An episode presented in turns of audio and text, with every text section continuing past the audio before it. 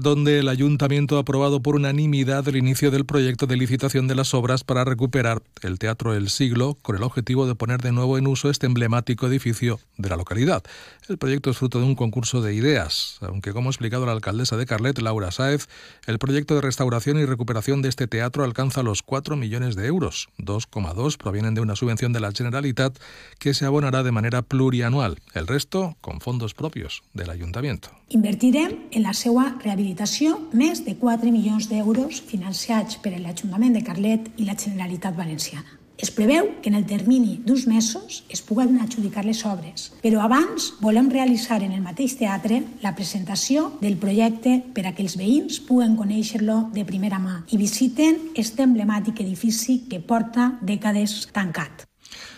La actuación se realizará a través de una intervención respetuosa con el edificio y con el mantenimiento de las proporciones y materiales actuales que permitirá que este teatro, inaugurado en 1889 e incluido en el catálogo de bienes y espacios protegidos de Carlet, vuelva a usarse como un espacio público, ayudando a diversificar la actividad cultural del municipio. Y no dejamos